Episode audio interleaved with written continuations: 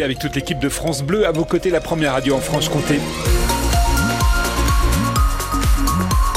Commence toujours le journal avec un mot de météo philippine. Eh bien, un temps sec hein, pour débuter la journée entre 8 degrés dans les maximales à Besançon et 5 degrés à Pontarlier. Sur euh, la route en ce moment, pas de problème, nous disent nos patrouilleurs. C'est vrai que pour les frontaliers, encore une fois ce matin, je pense que c'est le dernier jour où tout va très bien car à partir de lundi, c'est la reprise.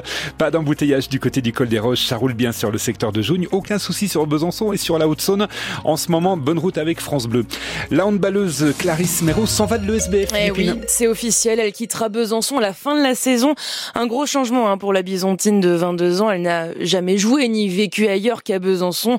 Son témoignage est à lire, bien sûr, sur francebleu.fr Besançon. Et le prochain match de l'ESBF, c'est demain 20h contre Saint-Amand pour les huitièmes de finale de la Coupe de France. On est à deux jours du match CA Pontarlier Olympique Lyonnais et les organisateurs sont dans les starting blocks.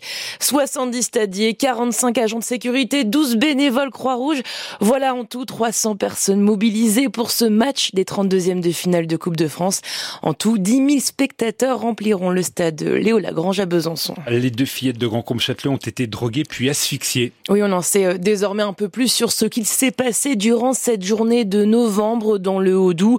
Un mélange d'anxiolytiques et d'antidépresseurs ont été découverts dans les, examens, dans les examens toxicologiques des jumelles, ce qui confirme la thèse euh, de l'infanticide puis du suicide de la mère pour le procureur de la République de Besançon.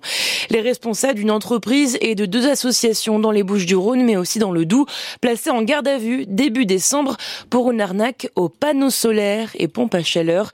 Une arnaque de plusieurs milliers, de plusieurs millions d'euros en cinq ans. Et les escrocs démarchaient les consommateurs en leur promettant des remboursements sur investissement en échange d'une commission financière. La famille Delon se déchire. Le père, Alain, et la fille Anouchka portent plainte pour diffamation contre le fils, Anthony. Réaction à l'entretien euh, d'Anthony Delon dans les colonnes de Paris Match.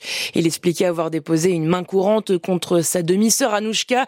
Il lui reproche de ne pas lui avoir signalé que leur père avait échoué à cinq tests cognitifs passés entre 2019 et 2022. Un hommage national à Jacques Delors ce matin. Ça se passe à l'hôtel des Invalides à Paris en présence de nombreux dirigeants européens.